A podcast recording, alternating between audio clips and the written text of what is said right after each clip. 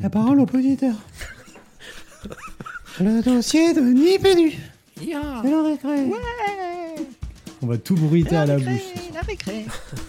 Ouais, ouais, ouais, ouais. On n'a plus de budget, c'est la fin de la saison, il n'y a plus de budget. Attention, coup de cœur, coup de gueule.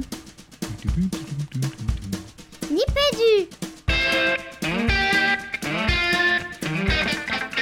Nipédu. Le podcast. Le podcast École Éducation numérique. Nipédu. Nipédu Nipédu Bienvenue dans Nipédu. Nipédu épisode 120. Un épisode spécial été, ou, ou- ou pas tant que ça d'ailleurs. En tout cas, vous l'écoutez en, en plein milieu de l'été si vous êtes euh, en métropole française, pour le dire comme ça. Euh, un, un épisode un peu particulier, on va vous en dire quelques mots. Mais d'abord, je vais dire bonjour à, à- tout ce joli petit monde euh, qui est là. Et je vais commencer, tiens, à tout seigneur, tout honneur. Salut Jean, Jean pardon. Jean-Noël, j'ai toujours envie de dire Jean-Noël, pardon. Salut Jean. Ah mais oui, mais, mais tu n'es pas le seul. Salut Régis, Euh, euh, c'est- est-ce que ça va bien? Euh, Vous, moi ça va très bien, je suis très content d'être là. Euh, c'est l'été, je suis en vacances et je suis en forme et j'ai un peu de temps, donc c'est voilà, toutes les conditions sont réunies pour passer un, bon nipédu. Ah, carrément. Comme dirait euh, celui que je vois à, ma ta gauche sur mon écran, euh, une sacrée pêche. Toi, tu as la, la pêche, Fabien? Salut Régis, salut Jean, salut Jean Fibet, j'ai la pêche et puis je n'en dirai pas plus euh, histoire de, de resserrer le format de cette émission euh, Régis. Oh, bravo, quel professionnel. Salut Jean-Phi. Et salut Régis, écoute, je serai tout aussi concis que, que mon compère euh, à ma gauche. J'ai la pêche, tout va bien. Il y a un sacré micro. Ouais, il a. À l'image, il- vous l'entendez au son, mais nous on le voit à l'image, splendide. Euh, donc une émission, alors Fabien disait euh, resserrée, enfin, en tout cas, on, l'espère. Au, au sommaire de cette émission, en tout cas, vous allez retrouver quatre, euh, quatre chroniques en quelque chose euh, comme moins de cinq minutes, suivies à chacune euh, d'une discussion débat. Donc une émission d'été, mais pas tant que ça, hein, puisqu'elle sera un petit peu, vous allez l'entendre, en forme de, de recadrage autour du numérique éducatif, si je dis pas de bêtises. Ouais, Fabien. le numérique éducatif qui va en prendre plein sa face euh, ce soir, Régis. Peut-être en commençant par ta chronique, ta rubrique à toi, où il sera question, il me semble, d'open badge. Euh, open badge pour lesquels il me semble que tout le monde n'est pas si open que ça, mais tu vas nous en dire plus dans quelques instants. Euh, ensuite, on aura une chronique pédagogique en forme d'édito euh, par Jean qui nous dira pourquoi il n'aime pas trop trop les logiciels libres. Tiens, c'est surprenant et on a vraiment envie de l'entendre sur cette question. Euh, ensuite, eh bien, ça sera votre serviteur, les amis, qui arrivera avec, euh, une fois n'étant pas coutume, une rubrique institutionnelle. Et puis, moi, je vais questionner le questionnaire sur les états généraux du numérique. Et puis, on filera The last but not the least, hein, vous le savez que tous les trois, nous ne sommes que la première partie de Jean-Philippe Maître. Donc ce sera sa rubrique Arrête, arrête, en arrête, position numéro va. 4 qu'on a âprement joué en Shifumi hein, pendant au moins 25 minutes avant le début de cette émission. Et, et Jean-Philippe nous proposera d'aller vers un mieux numérique plutôt qu'un plus numérique hein, euh, dans sa du côté de la recherche. Et puis tout ça, ça sera entrecoupé. Je vois déjà, j'entends déjà l'hystérie collective des poditeurs qui nous disaient cette récré de papa, à quoi tu joues Eh bien, elle sera bien là hein, pour euh, pour scinder ces, ces quatre dossiers. Et, et ce sera une rubrique qui qui va qui, qui va sentir bon la plateforme 8 bits comme je les aime. Et, et c'est pas fini parce qu'on terminera avec nos traditionnels coup de cœur, coup de gueule. Euh, Il y aura un jeu Nipédu. On a encore envie de vous abreuver de littérature sur euh, la pédagogie et l'ingénierie pédagogique ce soir, pour être plus précis. Et puis, euh, bah, restez jusqu'à la fin de l'émission parce qu'on terminera avec une petite surprise en mode émi- émotion, pardon. C'est difficile, bah, en mode émotion pour cette dernière émission studio de la saison, Régis. Ah, quelle belle présentation du sommaire. Euh, mer- merci Fabien. Euh, je vous propose, hein, pour qu'on tienne notre, notre timing, euh, qu'on file tout de suite vers la parole au poditeur. La parole au poditeur La parole au poditeur. La parole au poditeur Alors, parole au poditeur, bah, je, de- allez, euh, je me lance avec le, le message de- d'Isabelle Watrinet, alias Tuctono Buissonnière dans, son, dans sa bio, euh, qui a répondu au jeu Nipédu de l'épisode précédent où on lui demandait, de, on demandait à, ceux qui avaient envie de gagner le, le dernier ouvrage de, de, de Bucheton, Les gestes professionnels dans la classe, ce que signifiait le, les initiales, les- le sigle MMA.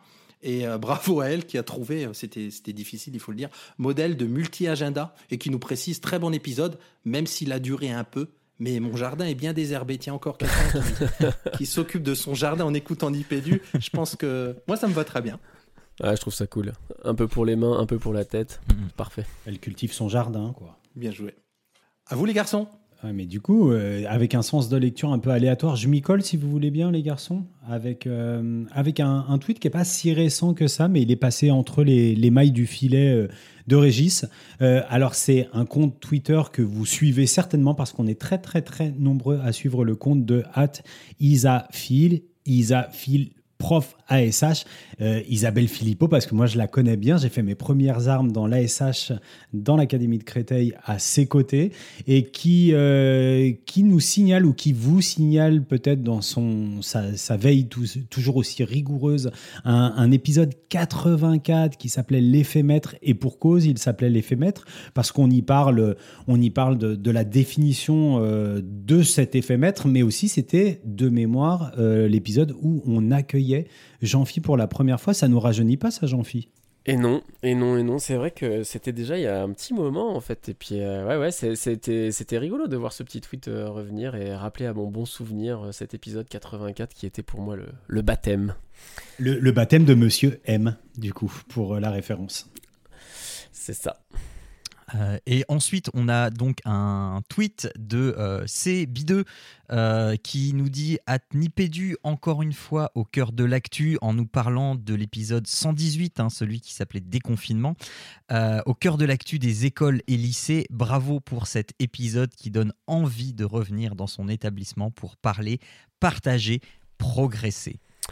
Et alors je file vers euh, le dernier, le dernier petit tweet. Alors euh, j'ai su euh, hors antenne que si je lisais ce tweet, un, homme risquait de chausser ses baskets et d'aller courir autour d'un lac. Alors je suis ravi de provoquer cette, euh, cette chaîne de cause à effet complètement inattendue.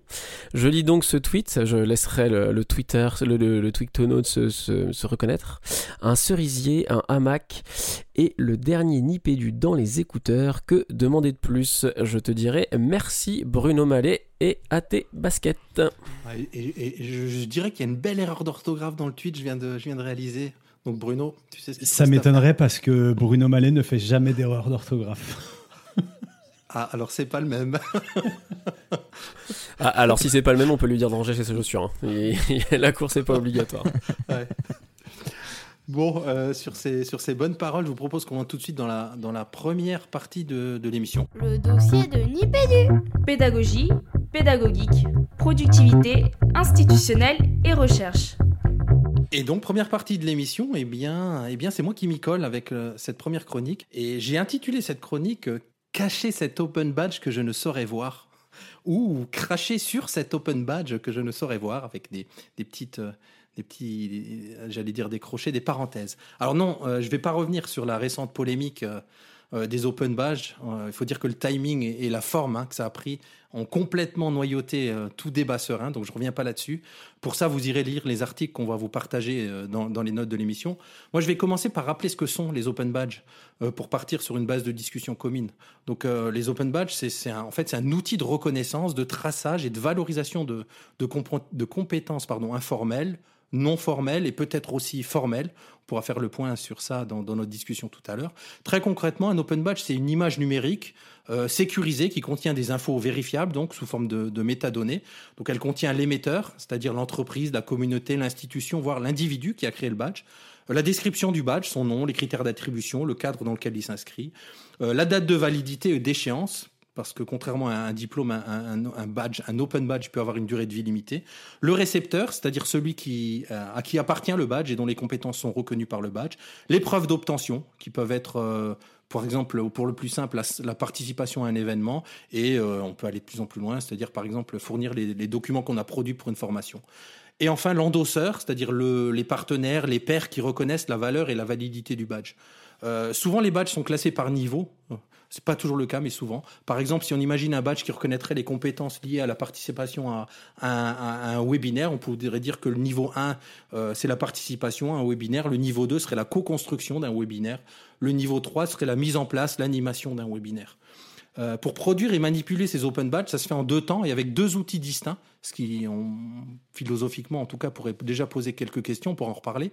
Euh, un outil de création de badges, euh, par exemple Open Badge Factory, qui est payant, qui assure l'infalsifiabilité, l'interopérabilité des badges qui sont produits sur un standard ouvert, c'est-à-dire que n'importe qui, tout le monde peut potentiellement les utiliser.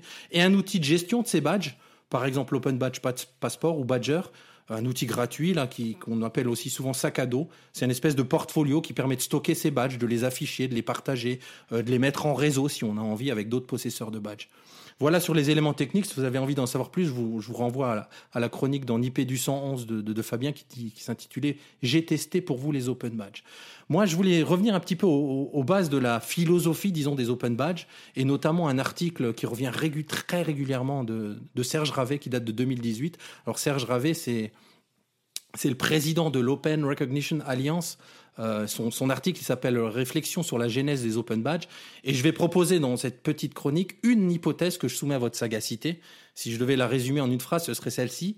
La philosophie des Open Badges euh, est incompatible avec l'éducation nationale en tant que distributeur ou endosseur d'Open Badges, sauf à vouloir révolutionner, le système. Ça, ce serait l'hypothèse que moi je soumettrais. Euh, en, lisant, notamment en lisant cet article, hein, je, vois une, disons une incompatibilité de nature entre un outil que sont les open badges, qui est pensé comme horizontal, volontariste, euh, symétrique et qui valorise plutôt le non formel et l'informel. Et de l'autre côté, un système, l'éducation nationale, qui est hiérarchique, curriculaire, euh, asymétrique et qui valorise que, que le formel. je me demande pourquoi l'éducation nationale, elle laisserait pas justement le, la création des, open badges à d'autres, sans les ignorer, mais sans vouloir en tout cas elle-même les, produire et les distribuer. Donc si je cite euh, Serge Ravet, euh, là je vais citation j'ouvre les guillemets, pour utiliser un vocabulaire piagétien, on pourrait décrire deux pôles dans les usages des badges, l'assimilation et l'accommodation. Alors du côté assimilation, les badges sont utilisés pour faire ce qu'on faisait déjà, ils sont assimilés par le système éducatif en place comme un système de microcrédit, une enveloppe moderne pour afficher les résultats d'un processus de reconnaissance formelle l'idée que ça, fait naître chez moi, c'est que dans ce cas, on n'est plus dans l'esprit des, tellement dans l'esprit des open badges. De l'autre côté, il y a l'accommodation. Dit, je recite, les pratiques sont transformées par l'arrivée de ce nouvel objet. Des choses qui semblaient impossibles ou incompréhensibles deviennent à la fois possibles et compréhensibles. Par exemple, rendre visibles et valoriser les reconnaissances informelles. Là, ce que ça m'évoque, c'est dans ce cas, on est trop éloigné sans doute de, la culture actuelle de l'éducation nationale. Et pour prendre juste un exemple d'un article que j'ai lu aujourd'hui, il y en a qui vont très loin, c'est assez violent, et qui disent, je cite, Ainsi donc, les open badges ne sont pas une lubie de certains recteurs, ils ne sont pas un gadget ou un colis fiché, ils sont une arme de guerre. Et c'est donc comme tel qu'il faut lutter contre eux. Euh, je cite un, dernier passage de Serge Ravet. Dans sa forme la moins intéressante, L'assimilation peut être un moyen de prétendre innover en ne changeant que la surface des choses, une sorte de botox pour changer l'image de l'éducation formelle. Mais alors que l'assimilation des badges par le système formel pourrait être sans conséquence réellement néfaste, euh, la facilité de leur mise en œuvre pourrait très bien avoir des effets délétères sur les environnements proches, tels que ceux des champs où l'on cultive des OGM en pleine nature sur, euh, leur environnement. Euh, moi, ce que je lis en creux, c'est que bah, certains promoteurs des open badges ne veulent pas de leur institutionnalisation, en tout cas pas sous cette forme. Donc au final, je, me demande si tout le monde n'est pas finalement content avec cette polémique, c'est-à-dire les, anti-open badge de l'éducation nationale, qui ne veulent pas que ça entre, et les pro-open badge, disons, hors institution, qui, ne pensent pas que, ça puisse rentrer dans le système institutionnel. En, gros, hein, euh, je résumerai ça par chacun chez soi et les, moutons seront bien gardés, les moutons électroniques pour le coup. Et je retrouve là, et je finis là-dessus, une question qui me taraude depuis un bon moment sur un autre terrain, mais toujours sur le côté institutionnalisation de pratiques a priori non institutionnelles. Euh, je pense à la question des collectifs enseignants, que de plus en plus on voudrait assimiler ou accommoder euh, dans l'institution. Et ça me paraît incompatible, mais, mais c'est peut-être une autre histoire. Joli. Joli. Euh, moi, je veux bien prendre la parole, les garçons, tout de suite. Et, cette première remarque, elle s'adresse à toi, Régis, c'est que c'est rigolo parce qu'il aura fallu euh, attendre euh, peut-être 3 minutes 30 pour que tu désignes avec un pronom, un adjectif démonstratif, tu dis cette polémique, alors qu'à aucun moment on a de référent à ça. On ne sait pas de quelle polémique tu parles.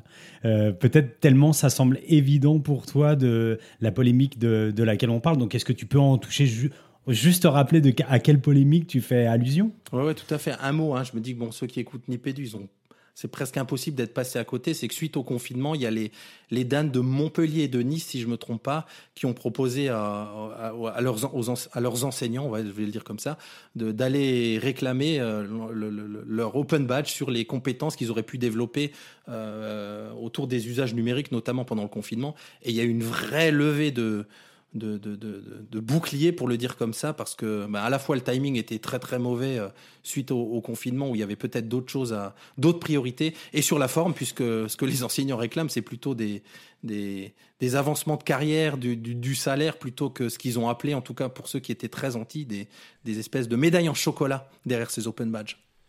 Ouais, et puis je pense que, enfin, si je peux me permettre de rebondir, euh, les garçons, je pense qu'en plus, moi j'aurais tendance à dire que ce côté médaille en chocolat euh, dont tu parles est d'autant plus renforcé par le fait que on peut quand même, moi ne serait-ce que sur le principe, questionner un peu la légitimité de ces badges.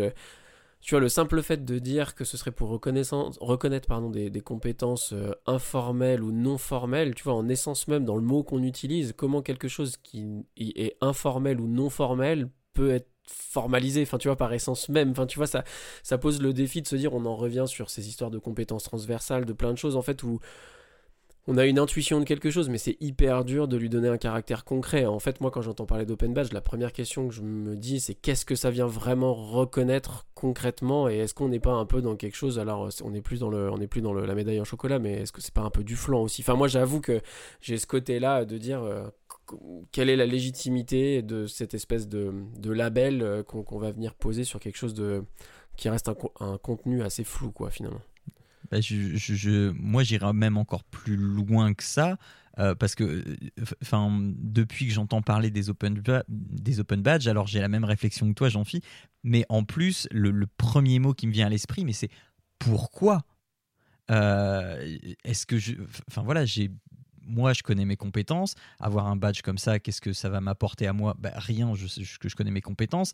Maintenant, si quelqu'un veut reconnaître mes compétences par rapport à ces badges, il va falloir que lui ou elle euh, connaissent euh, ce, principe d'open badge et qu'est-ce que ça va concrètement apporter? Est-ce que ça va pas plutôt faire perdre du temps de euh, chercher des badges, etc. pour, je sais pas, peut-être monter une équipe, une équipe de compétences pour un projet particulier, que sais-je? Mais enfin, est-ce qu'il y a vraiment, oui, une plus-value quoi? Pourquoi? Ben, Moi, encore une fois, hein, si l'institution voulait s'emparer de ces, de ces outils-là, je pense que ce qui pourrait être intéressant, parce qu'on sait qu'on on sait que l'institution réfléchit beaucoup à, la façon d'optimiser son dispositif de formation.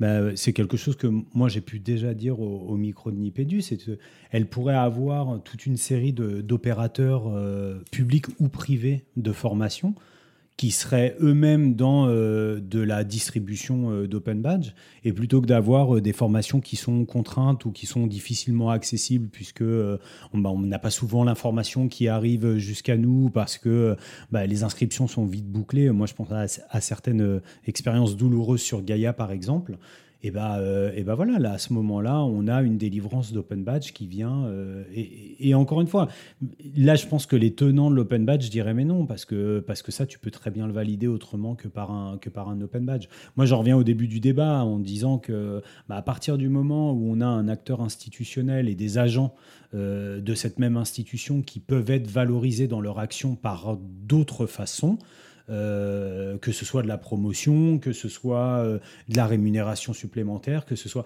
C'est vrai que c'est un peu malvenu et que je comprends, euh, je comprends le braquage des collègues. Maintenant, je sais qu'il y a eu aussi certains, certains messages de la part d'autres collègues qui disaient allez-y mollo quand même, parce qu'on voit que ce sont deux Dan, et, du coup, ce sont des collègues des Dan qui ont certainement à un moment pensé bien faire avec ça. Moi, je questionne plutôt la chaîne de validation de, du projet Open Badge.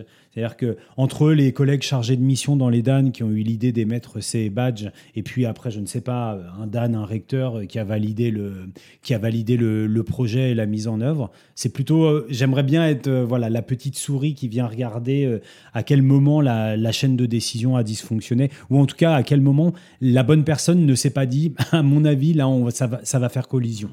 moi, je, reviens hein, sur l'hypothèse. Moi, c'est plus, c'est pas c'est pas tant que les open badges ne seraient pas faits euh, ou pas applicable dans le monde de l'éducation. C'est plus que l'éducation nationale soit endosseur ou distributeur de ces badges. C'est-à-dire que le, système éducatif est totalement asymétrique. C'est-à-dire qu'il faut que l'enseignant, entre guillemets, réclamer son open badge. Et on, connaît la posture euh, à la fois d'humilité des profs, pour le dire que comme ça, mais aller réclamer quelque chose, euh, c'est compliqué, quoi. Et ça, euh, je trouve que, enfin, je comprends que ça ait du mal à passer. Déjà, premier point. Ouais, Jean-Philippe. Non, c'était juste du coup pour, enfin, pour essayer de synthétiser. En gros, si je comprends bien, là, on a soulevé genre trois points. Il y a le point du principe même de l'open badge qui est déjà potentiellement discutable. Et euh, le deuxième point, ce serait le, fait que l'éducation nationale puisse en reconnaître, euh, enfin les reconnaître. Et puis la troisième, ce serait encore discuter euh, le fait que l'éducation nationale en soit producteur slash émetteur. Quoi. En gros, c'est un peu ça les trois points qu'on a soulevés, si je dois résumer. Ouais, pour moi, c'est exact. C'est un, bon résumé. Et bah, du coup, à chaque poditeur de se faire son avis sur cette question, n'est-ce pas, les garçons? Oui, c'est, je pense que c'est exactement l'idée. Hein. Et de les partager en commentaire euh, sur les réseaux sociaux. Exactement, j'allais faire la même proposition. Ouais. Bien joué. Donc n'hésitez pas. Et puis, euh, ça nous permet de, de clore en beauté, en tout cas, cette première, euh, cette première chronique. Et, et je vous propose qu'on passe ben, du coq à l'âne, j'ai envie de dire, mais pas tant que ça, à la suivante. Et on va, on, on va sur le terrain, sur le terrain de Jean. Productivité, ah donc euh, le logiciel libre, on connaît tous euh, LibreOffice hein, qu'on nous a poussé, on peut même dire forcé à utiliser parce qu'il est gratuit et qu'il est surtout très important de privilégier ces initiatives communautaires. Mais bon, c'est surtout que c'est gratuit. Car oui, pas de doute possible, quoi qu'en disent les fervents défenseurs du logiciel libre, les logiciels commerciaux sont bien mieux optimisés et efficaces que, le, que leur pendant gratuit. Je sais que je vais pas me faire que des amis. Euh, néanmoins, on en discutera après. néanmoins, l'administration française nous pousse à privilégier le libre. Et il y a quand même une grosse contradiction parce que l'administration, elle, elle utilise encore la suite Office. Hors de question d'utiliser ce truc pourri qui ne lit pas tout et qui plante de temps en temps. Fin de citation. Euh, et je ne parle là que du cas très simple hein, des suites bureautiques. Alors quoi? C'est quoi la solution? Moi, euh, j'ai des collègues qui me disent Ok, Jean, t'es bien gentil, mais là, ton logiciel, c'est un peu la croix et la bannière. Et je suis tout à fait d'accord avec eux. Euh, plutôt que de nous imposer des solutions gratuites, eh bien, nous avons le choix. Oui, aujourd'hui, on a le choix, mais pour ça, il faut payer. Attention, le mot est lâché. Et là, on touche la corde sensible. Nous avons euh, biberonné depuis maintenant plus de 10 ou 15 ans les collègues avec des solutions gratuites. Et aujourd'hui, ces derniers ne voient pas pourquoi maintenant ils devraient payer pour avoir des outils pour travailler. Et c'est bien là que la culture française du fonctionnaire d'État est ancrée. Je fais souvent ce petit laïus aux collègues qui râlent un peu trop sur les machines de l'établissement. On n'est jamais mieux servi que par soi-même. Une machine d'établissement, c'est une machine impersonnelle qui n'est pas gérée par vous. Une machine personnelle, vous l'avez achetée, elle a grandi avec vous et vous y avez vos habitudes, vos outils perso. Alors oui, ça coûte plus cher, mais on y gagne en confort d'utilisation. Et c'est bien ça qu'il faut comprendre. Aujourd'hui, on n'a rien sans rien. Un bon logiciel, ça s'achète parce qu'il faut bien autre chose que de la passion pour faire vivre et évoluer un logiciel. On peut tout à fait se contenter du gratuit, hein, c'est très bien, mais à ce moment-là, il ne faut pas forcément non plus demander la lune. Autre argument, dernier argument, hein, si un logiciel ne vous plaît pas tout à fait, que vous voudriez qu'il ait telle ou telle fonction, mais tout en restant gratuit bien entendu, eh bien alors apprenez à coder et ajoutez vous-même ces fonctions. Ah, mais ça demande du temps. Du temps que vous n'avez pas forcément parce que euh, ce, temps, il ne fait pas partie de votre temps qui est rémunéré. Eh bien, pour le monde du libre, en fait, c'est pareil. À un moment, quand on veut quelque chose, il faut y investir autre chose. Donc, à vous tous qui râlez souvent contre l'informatique parce que ça fonctionne pas comme vous le voudriez, Sachez que malheureusement dans ce bas monde, on n'a rien sans rien, que les développeurs de logiciels libres sont des acharnés bénévoles et que nous, eh bien, bah, il faut prendre nos, décisions en connaissance de cause. Voilà, tout ça pour dire que acheter des logiciels de sociétés privées, c'est pas sale et que souvent le RGPD, il a bon dos pour pouvoir faire dire non quand on voudrait bien utiliser une suite Google ou Microsoft au sein d'un établissement. Voilà, c'était euh, mon petit édito coup de gueule euh, sur pourquoi j'aime pas forcément le logiciel libre, même si c'est très bien. Euh, est-ce que du coup, Fabien, tu bouffes. Mais non, mais les garçons, mais parce que vous me connaissez, enfin, je crois que c'est le, le coup de gueule que j'ai poussé à. Oui, c'est- comme si cet édito, tu l'avais écrit pour moi et tu savais que derrière, j'allais remettre une couche sur les. Mais même pas. Les gars, mais payez, même pas. payez ce que vous avez en ligne, payez ce que vous avez en ligne, payez la musique, payez. Ah, il y a un petit chat à ta fenêtre. Payez ce que vous avez en ligne, payez ce que vous avez en ligne, payez pour acheter pour de la vidéo, pour, pour, pour de la création en règle générale. Parce que derrière, c'est du talent qu'on mobilise, c'est des gens qu'on fait travailler. Et pour moi, c'est l'essence des choses. Mais je repense à, euh, à, à- à ce, que- à ce qu'a fait, euh, au- à ce qu'a fait de génial Microsoft euh, à la fin des années 80, au début des années 90, de, d'équiper tous les ordinateurs avec leur environnement, euh, avec leur OS, avec leur suite Office embarquée. Et, du coup, ça, a créé aussi cette culture du, gratuit, du normal, puisque en fait, les coûts, euh, les de l'OS et les coûts de la, de la suite Office, ils étaient, euh, ils étaient dans l'achat de la machine. Et on a pris l'habitude de penser que même un traitement de texte, il devait, il devait être gratuit. Et moi, je te rejoins. J'ai pas grand chose. J'aurais aimé ne pas être d'accord avec toi, Jean, mais bon, tout le monde sait que je suis dénué d'esprit critique d'une et de deux. De toute façon, je suis d'accord avec l'essentiel de ce que tu as dit. Si, si, il y a Régis qui veut. Oui, oui, moi je vais, je vais me faire un- quand même un peu l'avocat du diable pour le coup euh, dans ce que tu dis, Fabien.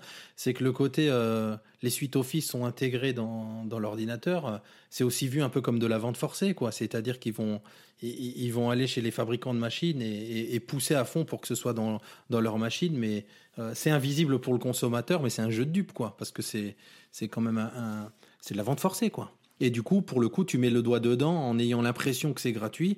Puis finalement, on voit bien que maintenant, euh, 10, 15 ou 20 ans après, les, ces suites-là, il faut, il faut payer tous les mois pour les avoir. Donc, euh, il y a quand même un jeu de dupe à faire croire au départ que c'est qu'il y a le côté gratuit. Et une fois que tu es accommodé à, à ces outils-là, ben, tu plus trop le choix. quoi. En tout cas, la plupart des gens n'ont pas envie de faire l'effort de passer à une autre. Mais tu, vois, pour, pour, juste pour illustrer, je repense à quelque chose d'assez récent et qui va parler, aux, je pense, aux auditeurs qui nous écoutent parce que parfois ils ont été touchés dans leur chair. C'est le passage au, au payant de chez Padlet.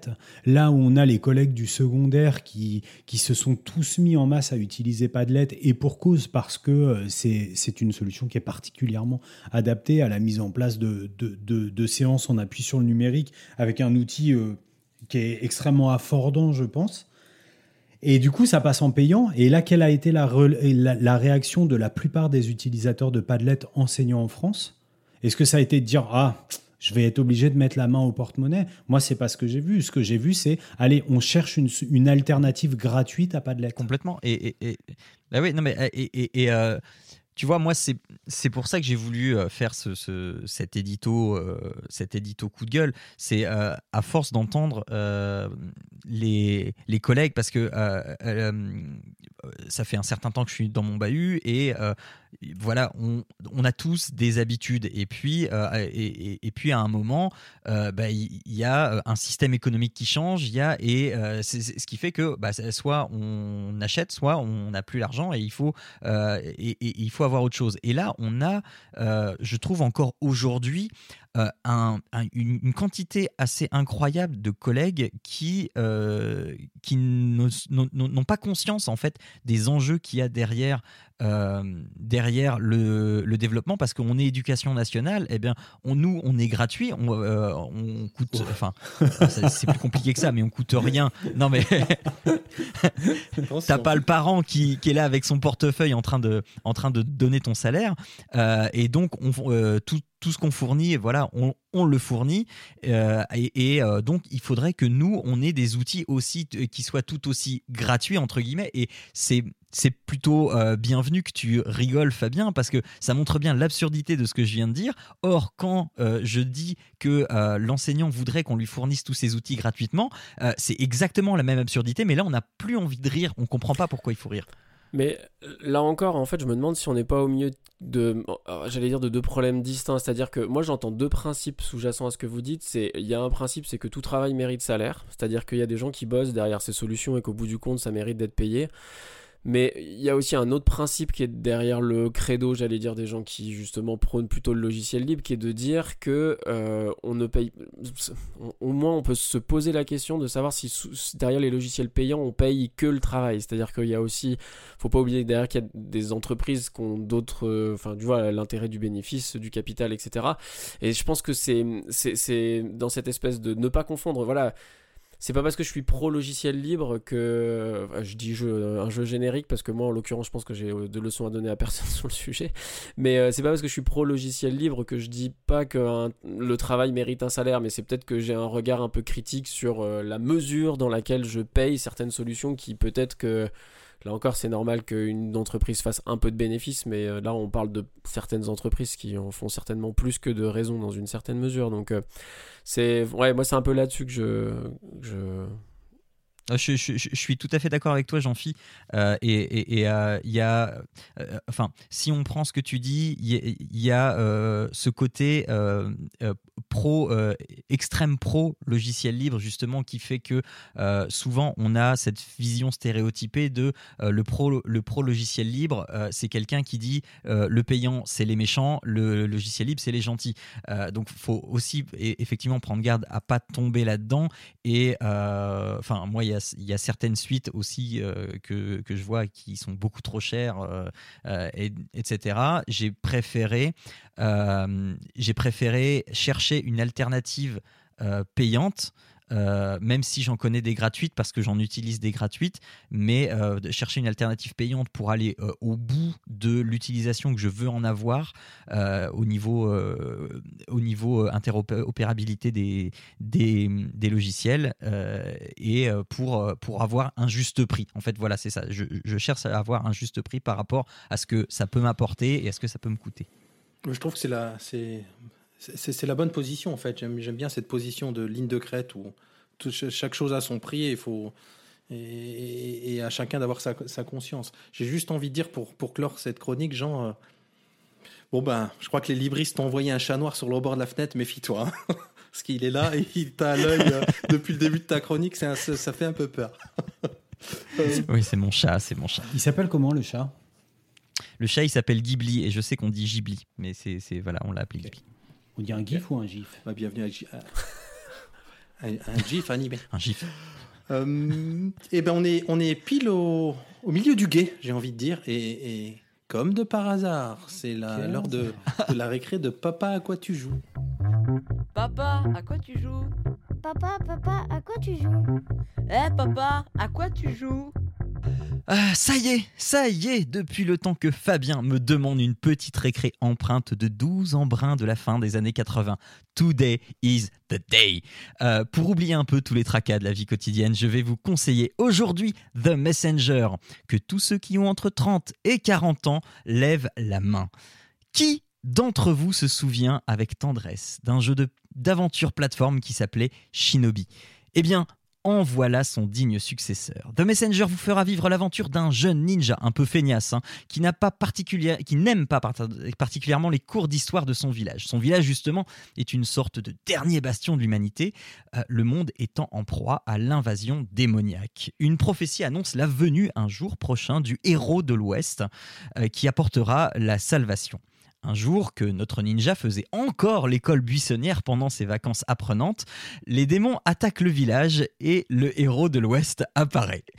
Il donne alors un parchemin à notre ninja qui devient alors le messager. Il devra alors partir délivrer le message à celui qui en aura besoin. The Messenger, c'est un jeu qui est fait avec des graphismes 8 bits de l'époque et une musique très similaire également à ce que pouvait produire la fameuse Master System. Alors bon, quel est l'intérêt de refaire un jeu de cette époque aujourd'hui? Eh bien tout d'abord, la maîtrise. Aujourd'hui, ce type de jeu a été largement maîtrisé et quand on en maîtrise et quand on maîtrise quelque chose, on peut s'amuser à se surpasser et à ajouter tout un tas de choses pour apporter la plus-value désirée. Des plus-values, il y en a bel et bien. Dans l'aspect technique tout d'abord, The Messenger est un exemple de jouabilité. Vous vous souvenez de l'exigence bien trop élevée de l'époque. Hein. Euh, on n'avait pas le choix, hein. on avait que ça, il fallait s'y conformer. The Messenger réussit le défi de proposer un gameplay accessible, précis et exigeant. Accessible car on pourra tout à fait profiter de l'aventure avec les techniques de base proposées par le jeu. Exigeant car tout au long de l'aventure, des défis sous forme de pièces à ramasser vous mettront à l'épreuve en obligeant à utiliser toutes les techniques de déplacement de double, triple, quadruple saut plané calé au millimètre mais tout le sel du jeu réside dans sa narration et ses personnages superbement écrits. Un jeu qui casse régulièrement le quatrième mur pour venir chatouiller nos références à des cultures de tous horizons, jeux vidéo bien sûr, mais aussi cinéma, tradition, contes, pop culture, etc. Des personnages qui passent leur temps à se moquer les uns des autres, à jouer avec les codes et à tourner en dérision le jeu lui-même. On en est au point où chaque ligne de dialogue est attendue et quand on arrive au magasin, la déception est présente quand aucun dialogue supplémentaire n'est disponible. Euh, la conception du, du jeu lui-même est un hommage à la technique en constante évolution de l'époque et tout s'entremêle dans un ballet d'une cohérence folle tout en restant dans un absurde au goût très rétro. The Messenger, c'est une vraie pépite qui vous redonnera les sensations d'antan et en y ajoutant la modernité avec sa narration extraordinaire et son lot de surprises évidemment que je m'interdis bien de vous dévoiler. Il est disponible sur Windows, Switch, PS4 et Xbox One pour environ une vingtaine d'euros. À noter qu'il existe un contenu additionnel gratuit pour prolonger le plaisir. Allez, bon jeu à, toutes et à tous et n'oubliez pas quand même de profiter du soleil. Oh, joli. Est-ce que est-ce qu'il y a une version libre du jeu ou pas Mais non, non, non, non, euh, elle n'est pas libre. Max. Ah, moi, tu m'as fait pleurer des larmes de bonheur. Là. Je regardais en même temps le, le teaser qu'on vous mettra dans, dans les notes de l'émission que tu nous as gentiment glissé. C'est- C'est très très beau et, et c'est rigolo parce que j'allais te poser les questions parce que euh, pour qu'on vous donne un petit peu d'éléments de cuisine interne, Jean ne nous communique rien à l'avance. On n'a pas les textes de ses chroniques, on n'a rien. Il veut, Absolument. nous- il veut garder la fraîcheur du commentaire. Et c'est c'est vrai que c'est très très beau hein, pour les nostalgiques comme moi du, du 8 ou du, ou du 16 bits. J'avais mon micro éteint, pardon. Je disais merci Jean. Et en, une phrase peut-être, si on est fan de jeux, où est-ce qu'on retrouve euh, Papa? À quoi tu joues et tous ces jeux? Ah oui, j'oublie à chaque fois. eh bien, on, retrouve eh, no- notamment ce jeu qui, euh, euh, dont j'ai fait état dans le, dans le dernier épisode sur, euh, sur le, site papapodcast.fr où on retrouve tous ces podcasts avec plein de jeux, avec des actus sur le jeu vidéo et des bons plans pour autre chose et, et, et- plein plein de choses. si vous voulez apprendre des choses aussi sur le monde du jeu vidéo, c'est là aussi que vous pouvez aller. Et tutti quanti, comme on dit en Espagne. Allez, on passe à la deuxième, à la deuxième partie de l'émission. Institutionnel, Troisième dossier, euh, eh ben c'est c'est la petite voix que vous venez d'entendre. C'est c'est Fabien Aubard, le roi du, du Oh bobard, non, non, on avait parle dit questionnaire. faisait pas. On a dit qu'on la faisait pas celle-ci euh, en direct. Mais je vais vous parler, je ne t'en veux pas Régis et les garçons, je vais vous parler questionnaire. Cette année, en répondant à ce questionnaire d'une dizaine de minutes, c'est vous qui programmez les sujets à débattre lors des états généraux du numérique pour l'éducation qui se tiendront à Poitiers les 4 et 5 novembre 2020. C'est sur ces mots que s'ouvre le questionnaire de la plateforme de la grande consultation en vue des États généraux du numérique pour l'éducation, reprenant les termes utilisés par notre ministre dans une courte vidéo d'introduction. Alors autant vous dire tout de suite les garçons que l'annonce de la tenue de ces futurs États généraux le 5 avril dernier, en pleine crise du Covid par le ministre Blanquer lors de son passage chez Ali Badou, m'a laissé quelque peu dubitatif. Dubitatif parce que dans ma courte carrière de modeste acteur du monde de l'éducation, c'est pas la première mandature qui propose sa grande messe du numérique pour l'éducation et que l'exemple le plus récent porte encore les stigmates d'une adhésion toute relative de la part des agents de terrain. Dubitatif parce qu'il était difficile de ne pas entendre dans cette annonce du ministre Blanquer une réponse aussi solutionniste que politique, voire quand même un petit peu opportuniste. Dubitatif enfin parce que ce que laissait poindre cette annonce, c'est la réduction du numérique éducatif à une espèce de pis-aller pédagogique visant à limiter les effets d'un confinement qui, par la force des choses, ne peut que proposer une version dégradée d'un enseignement présentiel qui, lui, est noble, entier et humain.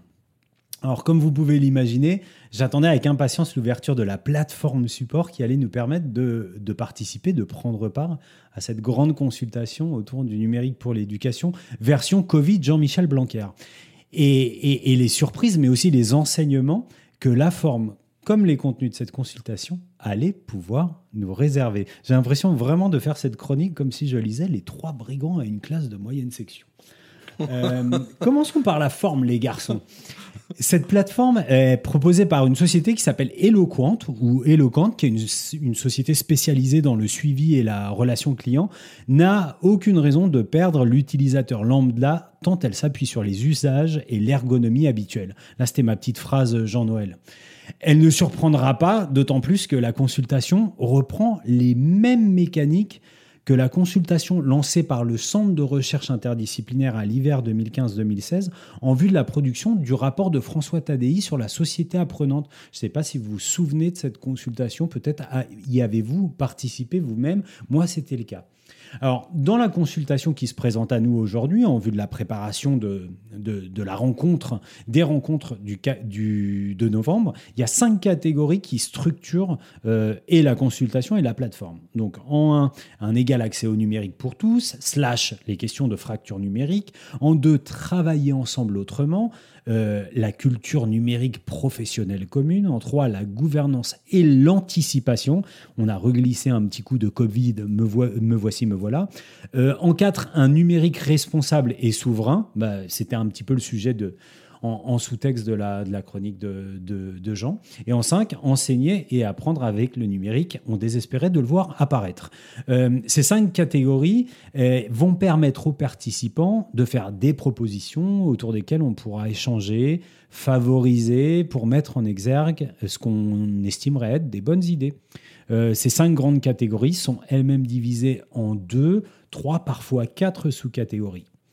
Après avoir diagonalisé les différents espaces d'échange présentés en mode Kanban hein, sur cette plateforme, je suis assez frappé par la ressemblance entre les retours qui avaient été collectés à l'époque par les équipes de François Tadei et euh, celles que j'ai pu à date avoir sous mes yeux.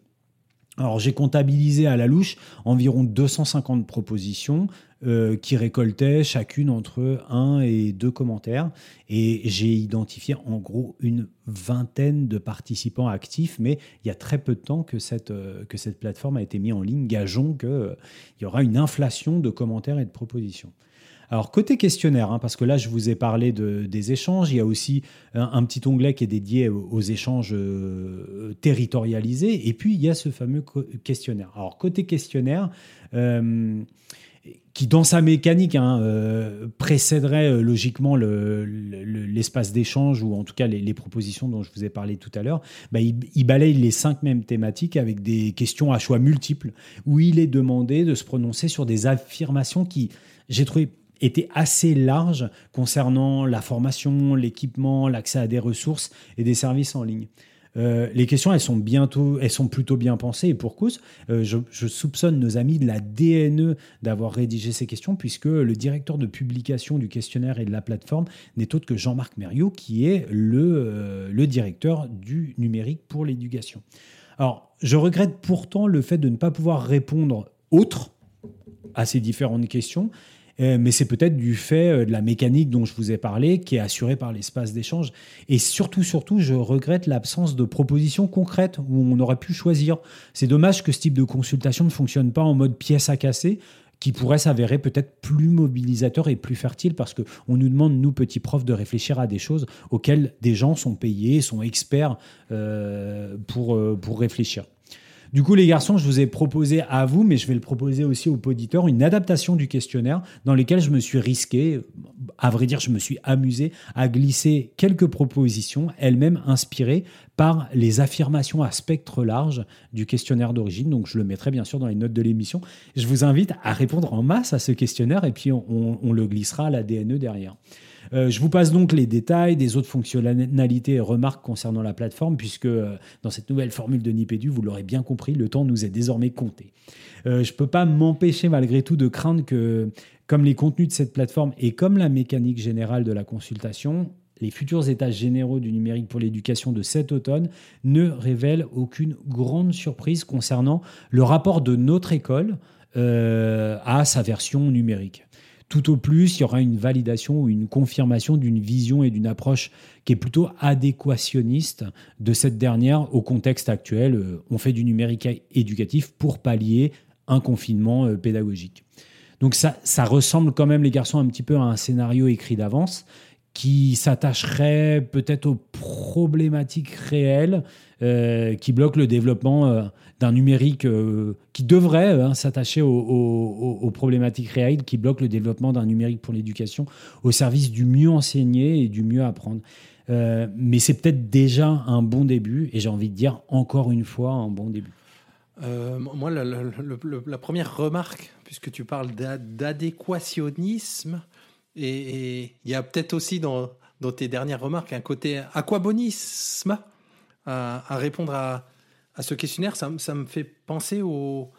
Je sais plus quand ça a eu lieu, mais les, fameux cahiers de doléances, vous savez, suite à, tous les mouvements des Gilets jaunes, etc., il y a eu des cahiers et, des milliers et des milliers de, remontées, et puis on n'a jamais su finalement euh, ce qu'il en était, en tout cas à ma connaissance. hein. Et, euh, et, et- c'est peut-être, alors on, peut toujours le voir des deux côtés, il y a toujours le côté yin et yang de se dire, tu dis oui, pour l'instant il y a très peu effectivement de, de, propositions qui sont, faites. On imagine bien que ça va monter en, puissance jusqu'à l'automne, à la date des, réunions physiques, euh, pour le dire comme ça. Euh, je ne saurais pas donner ma posture en, ayant, fouiné un petit peu sur le site aujourd'hui sur euh, oui, est-ce qu'on y répond pour être justement de plus en plus adéquationniste à la situation post-Covid? Et puis, j'ai pas envie non plus de tomber dans l'aquabonisme à se dire ah, ça, ça, ça va mener à rien. Je sais pas quelle est votre position, Jean ou, ou Jean-Phi, euh, à vous? Ouais, bah, c'est c'est ce, genre de. Enfin, je suis un peu comme toi, Régis. Le, ce, genre de, de collecte de- d'avis. euh, Enfin, pour moi, c'est un peu déjà biaisé parce que euh, on peut pas donner vraiment son avis. Il faut se prononcer sur euh, ce qu'on trouve euh, au pire en- entre le, le- le pire et le moins pire.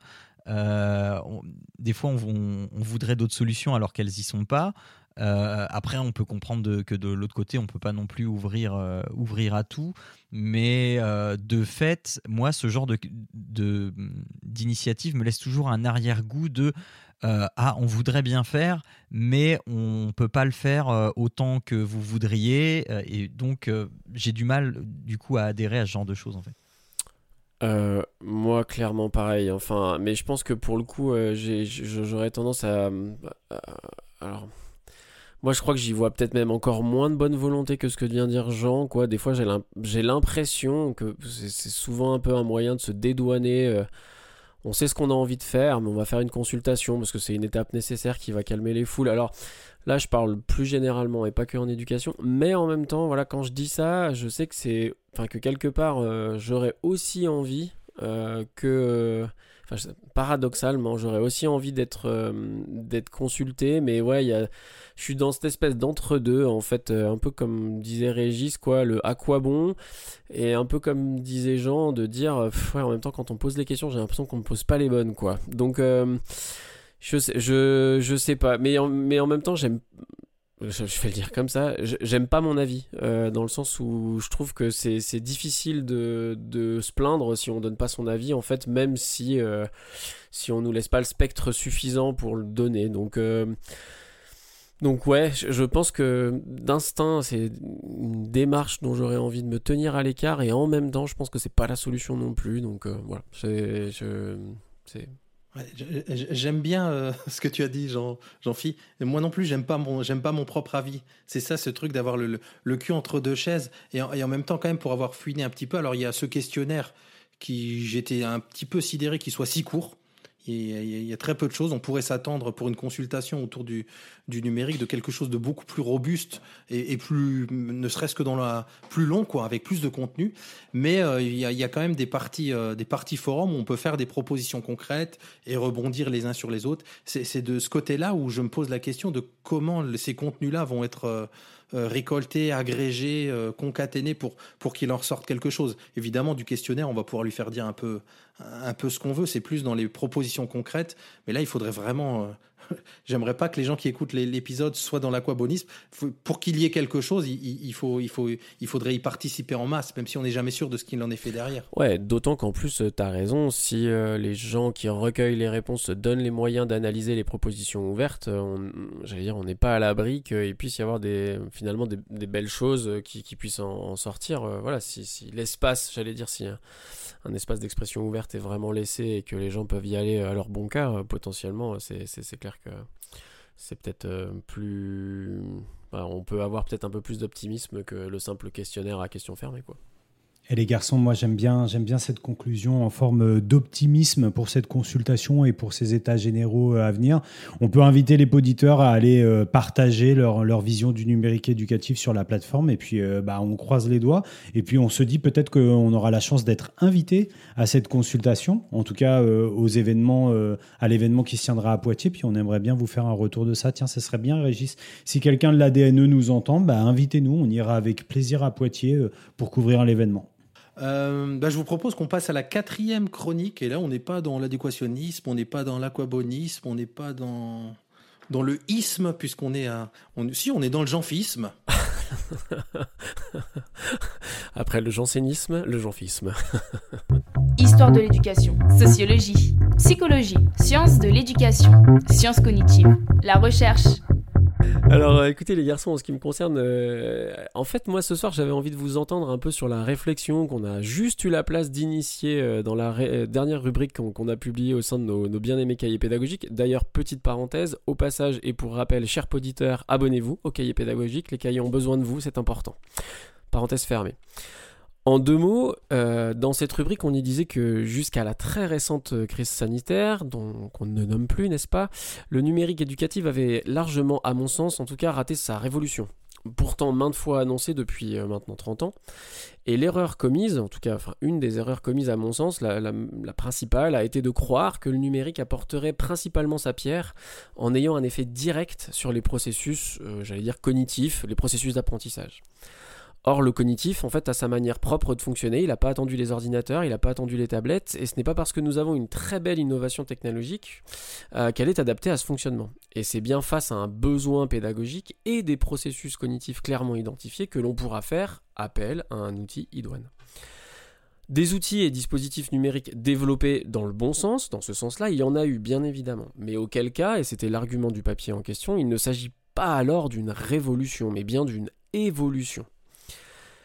Mais en perdant une bonne partie de notre temps à essayer de faire entrer des enfants triangles dans des supports numériques carrés, on a aussi omis de voir que le numérique pouvait aider ailleurs, et en l'occurrence sur la gestion de classe me semble-t-il. Pour le coup, son invention à elle, la classe, fut une révolution instantanée, c'est-à-dire que cognitivement, apprendre seul ou à plusieurs est fondamentalement différent. Mais cette classe, elle n'est pas sans limite pour autant. Alors dans un contexte d'inégalité croissante au sein d'un système dont l'égalité est pourtant la devise nationale, aucune réflexion institutionnelle n'est menée relativement à son hétérogénéité. Inhérente à la nature même de ce qu'est une classe, les enseignants n'ont bien souvent pas d'autre choix que d'accepter que des élèves s'ennuient d'avoir compris trop vite, quand d'autres galèrent de ne rien comprendre et que seulement une part suive au bon rythme. Et au milieu de notre idéal républicain, pas simple de proposer de donner plus à certains et moins à d'autres. Et justement, si le numérique nous permettait non pas de donner plus ou moins, mais de donner différemment. Et si la crise sanitaire vécue nous avait montré un chemin, non pas à l'extrême qu'elle nous a imposé, mais quelque part pas très loin de l'école d'avant. Si la mise à distance partielle, répartie et scénarisée grâce au numérique d'une partie de la classe, celle qui a compris la séquence en cours, pouvait permettre à tout le monde de mener ses apprentissages d'une manière plus adaptée à ses besoins. Plusieurs défis alors celui de l'équipement bien sûr, et qui devrait être à la charge de l'institution à mon sens, celui de la scénarisation. Quand est-ce qu'on met des élèves à distance au sein de la séquence, et dans quelle mesure de temps? Si les choix sont faits pour ne pas pénaliser les apprentissages, voire même plutôt pour les faciliter, qu'en serait-il des impacts sur leur vie scolaire à ces élèves? Le défi des critères aussi pour le choix des élèves que l'on éloigne pourquoi pas, à chaque séquence, à l'issue de la présentation des éléments théoriques et d'une première salve d'exercices en classe qui servirait alors d'évaluation diagnostique. Et enfin, le défi de l'accompagnement de ces élèves autonomes. En fonction des objets d'enseignement, les retours sur les travaux pourraient être pris en charge par la machine. Sur des choses plus complexes, la vérification et les retours par les enseignants pourraient être asynchrones, puis à la charge des élèves d'en prendre connaissance ensuite. En bref, rien de systématique dans ma proposition, il faudrait que les choix soient adaptés au contenu et au niveau des élèves bien sûr. Mais rien non plus à la carte, simplement des scénarios pédagogiques construits, partiellement variables en fonction des difficultés rencontrées par les élèves, pour un même temps de travail pour tous. N'existe-t-il pas un beau potentiel dans cette école d'après? Qu'en dites-vous? Chers amis. C'est un vrai beau prolongement de cette émission de deux heures du mois dernier. Donc on peut repartir, euh, on peut repartir su- su- sur une heure de téléenseignement. Moi, je prends juste la parole rapidement, les garçons, pour vous dire que euh, moi, je trouve a, dans cette évolution qui n'est pas une révolution, il y a quelque chose que j'ai trouvé extraordinaire dans le phénomène de, de, cette émergence du numérique éducatif forcé. C'est le fait que bon nombre d'acteurs se sont rendus compte que le numérique éducatif pouvait s'adapter à des expressions pédagogiques diverses et que ça n'était pas juste le bras armé d'une pédagogie euh, socio-constructiviste ou d'une pédagogie de projet, mais qu'on retrouvait dans des, dans des modes d'enseignement dits transmissifs, voire explicites, un intérêt à l'utilisation et à l'usage du numérique. Et ça, je trouve ça très bien parce qu'on arrête avec ce nivellement des, expressions pédagogiques. Il n'y a, pas, euh, a pas une pédagogie qui serait meilleure qu'une autre. En tout cas, moi, je, je me refuse à y croire. Et puis, euh, puis quand tu parles, euh, Jean-Philippe, bah, je me disais que bah, on va envoyer ce petit texte, hein, on va le glisser, je vais faire des copier-coller, je vais le mettre sur la plateforme euh, de consultation pour, le, pour les états généraux du numérique éducatif. Et je me dis, dans un établissement ou dans un- une équipe de cycle, avoir, et là je pense à notre ami Thierry Vulpilière avec sa société dont le nom m'échappe, mais que Régis va retrouver rapidement, qui développe des petits... Ah, tu l'as Régis, mais t'as pas de son. Ah oui, c'est parce qu'il parle à côté. Évidence B, merci Régis. Euh, donc Évidence B qui développe des petits assistants pédagogiques en intelligence artificielle avec, je sais pas, une espèce d'ingénieur euh, pédagogique type Jean-Noël dans chaque établissement qui pourrait configurer un petit euh, LMS ou un petit CMS sur commande des enseignants. Eh ben, on pourrait arriver à exactement ce que tu décris Jean-Philippe. Moi, ça me semble pas très compliqué à faire, mais peut-être que je suis euh, déjà sur mon petit nuage, sur mon petit cloud. Je suis d'accord, Fabien. Euh, c'est- euh, moi non plus, ça me semble pas très compliqué à faire. Beaucoup de propositions qu'a faites Jean-Phi sont déjà, moi, des choses que je mets plus ou moins en, place, que j'avais déjà mis plus ou moins en place depuis déjà quelques années, avec euh, cette ENT dont j'ai déjà parlé dans les précédents numéros. Euh, mais euh, effectivement, ça nécessite, comme tu l'as dit, Fabien, euh, un, Jean-Noël dans chaque établissement.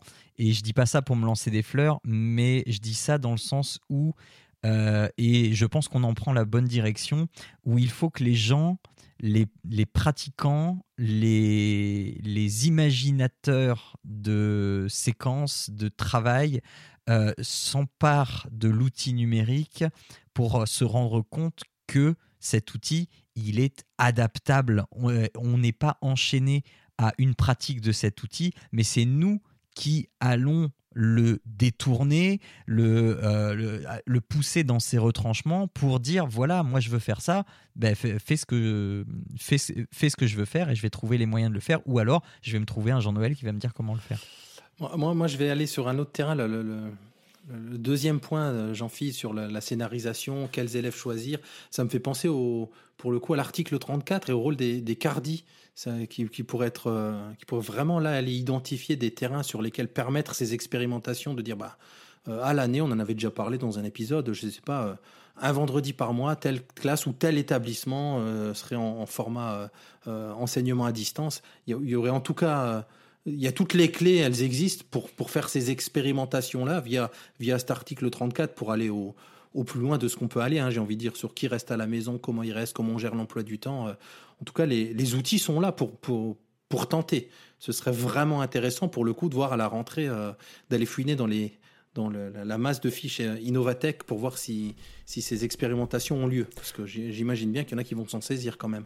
Et puis d'autant que si tu le principe de base de dire on, réduit temporairement, enfin sur des temps courts, le- l'effectif de la classe pour que l'enseignant puisse euh, passer plus de temps avec les élèves qui ont le plus de difficultés, euh, en fait c'est des dispositifs, moi je les ai vécus en tant qu'assistant d'éducation. J'étais assistant d'éducation rattaché à un collège mais exerçant en école primaire.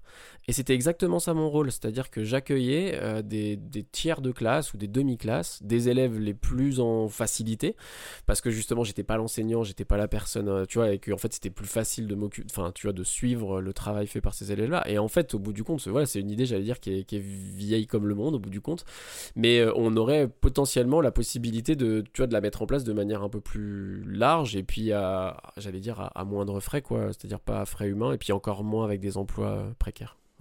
Voilà, ça c'est dit. Ouais, je pense qu'on. il, a, il a le sourire parce qu'il a dit. Il a dit. Non, mais écoute, euh, pour moi, ça, ça, ça clôt en beauté euh, sur ce. Ouais, voilà. Il y a Jean qui fait le bon geste de, du petit point en avant. Ça clôt en beauté cette, cette quatrième chronique. Et je vous propose qu'on file euh, vers nos inspirations, nos coups de cœur et nos coups de gueule. Inspiration, Inspiration. coup de cœur, Coup de cœur. Coup de gueule. coup de gueule. Et ben, qui veut ce qui. Ah, je, je vois que j'ai été mis en numéro 1 dans les notes de l'émission, donc je veux bien vous laisser me dire si vous choisissez la trilogie ciné ou la trilogie sport, avec euh, une, une forte envie pour la trilogie sport, quoi. Bah ouais, attends. Régis qui nous parle de sport, c'est trop beau ça.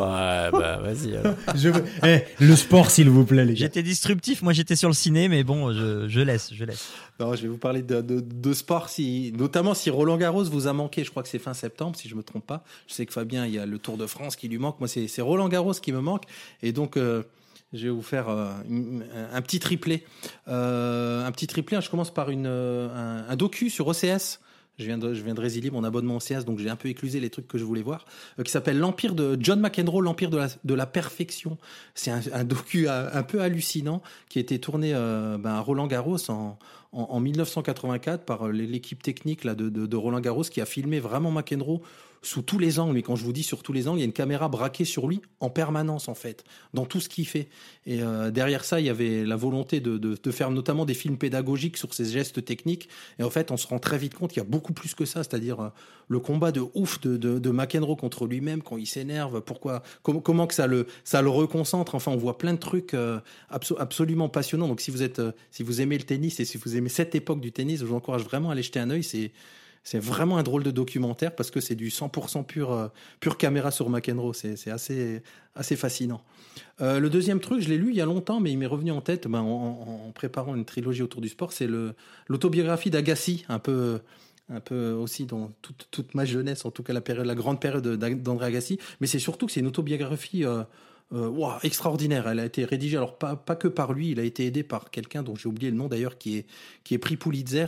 Mais c'est hyper bien écrit sur le fond et, sur la forme, c'est vachement percutant. Euh, il y a le côté sans concession d'Agassi qui ressort. Alors évidemment, ça parle, c'est une, biographie, donc ça parle de tout. Il y a notamment son enfance qui est complètement, complètement folle là, avec son, père qui, pour le coup, était, était un peu cinglé. Il lui faisait taper littéralement des millions de balles par an là, avec une espèce de, une espèce de machine. Vous savez, les machines à lancer les balles que, que eux appelaient le dragon. Et littéralement, il lui faisait taper des millions de balles par an, quoi. Euh, j'ai- adoré certains passages, notamment les passages où il raconte les, fins de match où enfin, il décrit ça en fait comme des boxeurs, quoi. Comme un boxeur qui sort du ring et comment ils se retrouvent les deux joueurs euh, euh, qui sont des, les, ennemis jurés sur le terrain, mais comment ils se retrouvent euh, euh, dans, dans, dans, dans les loges ensuite complètement sonnés et, et, et, et- complètement éteints, quoi. Comme, comme si c'était un match de boxe, on sent vraiment cette, cette violence-là, quoi. Donc, euh, et puis il y a toute la période, vous connaissez, hein, vous les gars, la période fashion, un petit peu de de d'Agassi et, et pourquoi justement enfin il raconte c'était absolument pas un côté fashion de sa part. C'était plus pour se cacher derrière quelque chose. Moi j'ai découvert notamment que à toute cette période de, avec cheveux longs en fait c'était une perruque parce qu'il est il avait un cancer. Enfin on découvre plein plein de choses. Et c'est hyper bien écrit. Donc si vous aimez euh, si vous aimez Agassi et cette période c'est vraiment un- un- une super autobiographie quoi euh, et un dernier pour parce que je vous j'ai parlé de trilogie alors le moins intéressant des moins intéressant des trois c'est un film sur OCS c'est un biopic euh, Bo- Borg McEnroe qui est bon il n'est pas génial mais ça permet de revivre cette époque là et notamment la, une fameuse finale de, de 1980 à Wimbledon entre les en- entre Borg et McEnroe et c'est super intéressant aussi de de voir euh, la, la- différence entre les deux joueurs et les acteurs sont plutôt pas mal, même si on sent que c'est s'il y a un petit côté téléfilm, euh, mais c'est avec euh, comment il s'appelle Ah maintenant j'ai oublié le nom. Shia LaBeouf. que j'aime bien, bon c'est pas très grave.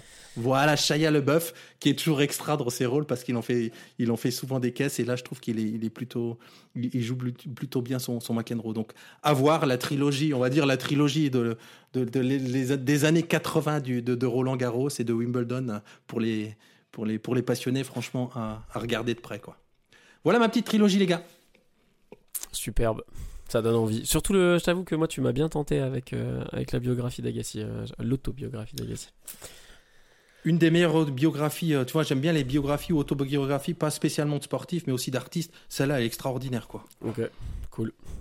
Voilà, du coup, je, je- je- j'ai chopé le micro, je, le garde, c'est à mon tour. Mon petit, euh, mon petit coup de cœur. Alors, écoutez, mon petit coup de cœur, en fait, contrairement à ce que j'ai dit hors antenne, je suis allé sur autre chose parce que j'y ai repensé pendant l'émission.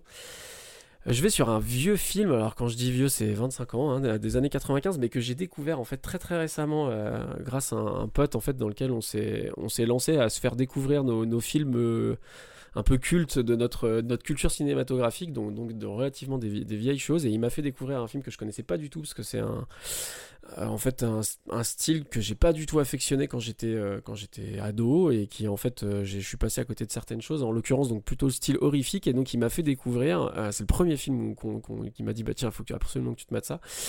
C'est un film de John Carpenter qui s'appelle L'antre de la folie. En plus bon tout le monde connaît John Carpenter de nom. Il y a certains de ses films qu'on connaît aussi de nom. Moi celui-là je en toute sincérité, je connaissais même pas son existence. Et en fait, euh, c'est vraiment, vraiment cool. Euh, moi, en fait, je suis venu à l'horreur relativement sur le tard. Euh, je me rappelle y être rentré en me disant Ah, tout le monde dit que l'horreur, c'est souvent un bon moyen de parler de satire, enfin, de faire de la satire sociale, etc. Puis je comprenais pas trop pourquoi.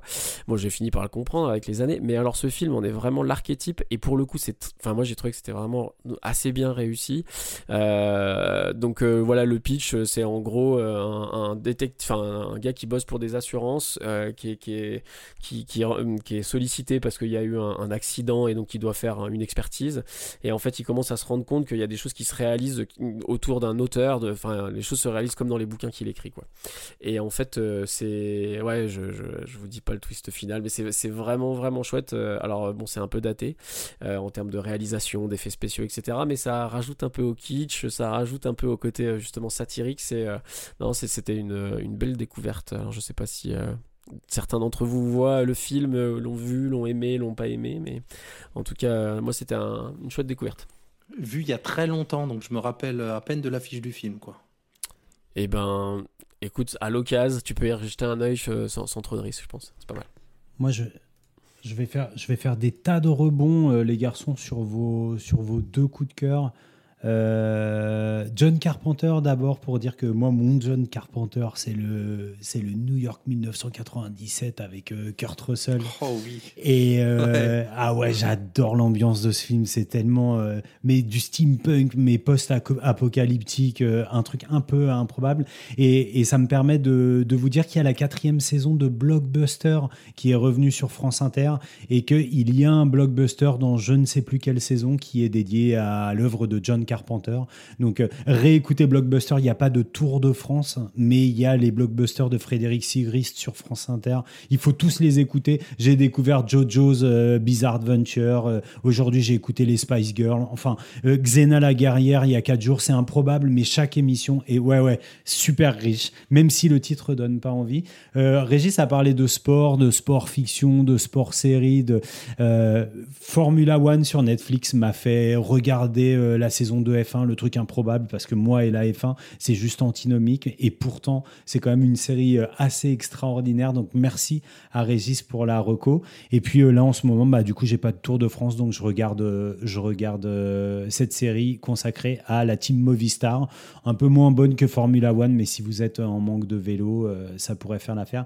Et puis comment ne pas finir cette chronique coup de cœur avec un coup de cœur que je dois à mon copain Nicolas Rallet, qui nous a fait jouer très récemment à un jeu qui s'appelle et je regarde mon Jean parce que pour une fois que je parle de jeu, la Fiesta de los Muertos, le petit jeu de plateau où on s'amuse euh, en version euh, téléphone arabe à deviner des noms de gens morts. Euh, voilà, donc un gameplay que moi j'ai adoré. C'est pas le jeu du siècle, mais je pense que ça fait longtemps qu'on n'a pas ri comme ça, Régis. Oh oui, clairement. Si vous avez l'occasion d'y jouer ou de l'acheter, ça ne doit pas être très cher. Je pense que ça vaut son pesant de cacahuètes de, de soirée. 25 euros, 25 euros prix conseillé. Voilà, moi je vais l'acheter avant de partir en vacances pour jouer en famille. On va bien se marrer, je pense. Et, tu sais que j'ai lu que les gens regrettaient que les noms des personnages ne soient pas très euh, intéressants. Mais vous pouvez sur des petites cartes rajouter vous-même des noms de personnes mortes et c'est là où ça peut partir en vrille. Total. Euh, Jean, à toi. Ah oui, alors euh, moi comme comme on était parti euh, pour aller euh, du côté obscur du, numérique avec, euh, avec tous nos, nos sortes de coups de gueule, là, j'ai décidé de prolonger ce côté obscur et de vous parler de Dark, une série Netflix, une série allemande Netflix qui vient de publier sa troisième et dernière saison. Donc, vous savez que c'est une série qui a une fin. Euh, et euh, c'est une série très, euh, très étrange. euh, donc, une série allemande créée par Baran Bo euh, Odar et écrit par, alors je ne sais pas si je le prononce bien, euh, Jankie euh, Oula, et des. Je peux pas t'aider. bah, écoute, J'aurais espéré que tu l'aies. j'ai pas fait allemand LV2 alors. Euh, et, et donc ça raconte, euh, enfin, ça commence comme ça. C'est euh, la question n'est pas euh, où, mais quand. Euh, et on va très vite être confronté à des enlèvements d'enfants, euh, donc euh, des choses qui sont, euh, somme toute, assez, euh, assez classiques dans des thrillers assez classiques, sauf qu'on n'est pas du tout dans quelque chose de très classique, puisque on va très très vite s'apercevoir que euh, euh, ces disparitions, en fait, elles sont, euh, elles sont répétées dans le temps, mais elles sont espacées euh, de euh, 33 ans. Et il y a une raison à ça. Et on va comme ça apprendre au fur et à mesure la vie des gens dans cette ville de Winden, ou Win Winden, comme vous voulez, qui, euh, qui ont beaucoup plus en commun que ce qu'elles peuvent euh, paraître avoir de prime abord. Je, je- meurs de ne pas pouvoir vous en dire plus et d'être plus clair dans mes propos, mais ce serait vraiment, vraiment un crime que de dire plus que ce que j'en ai à dire maintenant. Euh, c'est sur Netflix, c'est euh, donc il y a trois saisons, il y a 26 épisodes en tout. Euh, je vous conseille évidemment la VO. Avec un, petit, avec un petit bémol quand même sur cette série, et c'est que hum, il faut à- en même temps avoir une solution de carte mentale et dessiner à côté pour euh, pouvoir euh, s'y retrouver. et, et un deuxième bémol, c'est que si vous avez laissé trop de temps entre euh, le visionnage des deux saisons, Ah oui, c'est dead. ouais. Euh, nous, nous on, on l'a pris, la saison 2 était déjà finie. euh, on a attendu juste quelques mois. Euh, en fait, on a regardé les deux premières saisons pendant le confinement et donc on a eu la troisième saison quelques mois plus tard. Vive le binge watching. Je, vous- je vous propose juste qu'on on, on en a parlé en début d'émission, enfin je crois, je sais plus.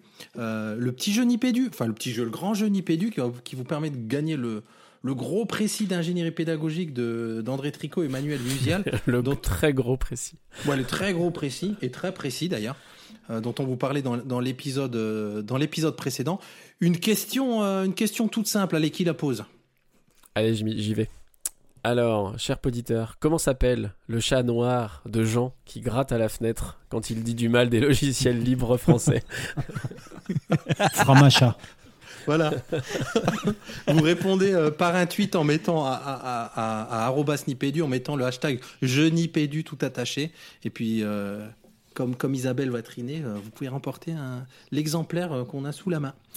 Euh, on avait dit qu'on finissait par un petit moment émotion, les garçons. Et voilà. Et, euh, Ça y et, est on y est. Et, et Jean, je crois que tu n'y couperas pas. La parole est à toi.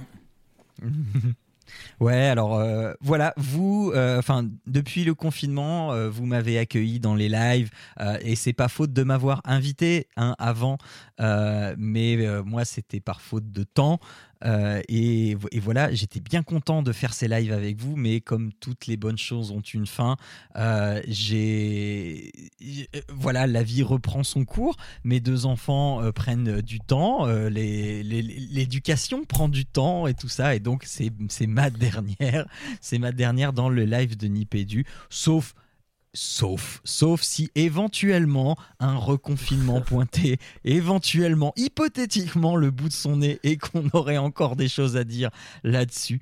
Mais sinon, euh, il y, a, il y a quand même très très peu de chances pour que je revienne dans les lives. Mais, mais je reste quand même le fournisseur officiel de récré de Nipédu. Et ça, les, les, les- mes petites capsules vous accompagneront toujours. Heureusement, heureusement. On n'aurait pas supporté autrement. Ouais, je... crois que, je crois que tu as rassuré les auditeurs. Rassure-moi, tu pars pas en ayant lâché la bombe sur, sur le livre en te disant que tu vas te faire massacrer dans Nipédu derrière. Mais non, alors, eh, eh, eh, vous avez pas écouté ma chronique. J'ai dit si, que si, le, si, si. le- le livre c'était très bien. J'ai dit que le livre c'était très bien. Je l'ai dit textuellement dans ma chronique. J'ai dit le livre c'est très bien. Voilà, J'ai dit qu'il fallait pas leur demander la lune, c'est tout. je pré- je préfère qu'on qu'on finisse là-dessus. Merci pour la précision. Euh, bon, ben, euh, on- quoi qu'il arrive, on, on- on te retrouve, euh, on, retrouvera ta célèbre voix dans les récrés, donc on est rassuré. Oui. Et Avec- on croise les doigts pour qu'il n'y ait pas de, de prochain confinement, mais si jamais, on, on prendra la balle au bon. Euh, les gars, on arrive Je, au bout. je répondrai à présent. Ah, Merci beaucoup. on arrive au bout de, de, de, de, de- de cette émission avec cette formule d'été qu'on a testée. Donc, on, on verra ce que ça donne à, à la, à la réécouter au montage. Mais j'ai j'ai l'impression qu'on s'est bien débrouillé. L'autosatisfaction, c'est j'adore. Il n'y a, rien- il y a rien de tel. Euh, en tout cas, on va mettre tout le monde en vacances. hein. Euh, Jean, toi, euh, on te met un petit peu à la retraite. Moi, j'annonce une retraite à la Michael Jordan. Mais, euh, et, et Jean-Phi, on va t'octroyer ton mois d'août. Pendant que Régis, Régis et moi, on va traîner nos guêtres, peut-être du côté de l'Ariège. Euh, si un autre confinement ne nous guette pas entre-temps. Et puis, je sais pas, entre-temps, on peut se souhaiter quoi, les gars? Eh ben moi je, je la fais, je la fais, moi, moi c'est ma dernière, je la fais. je vous propose, je vous propose pendant toutes les vacances de garder la méga pêche.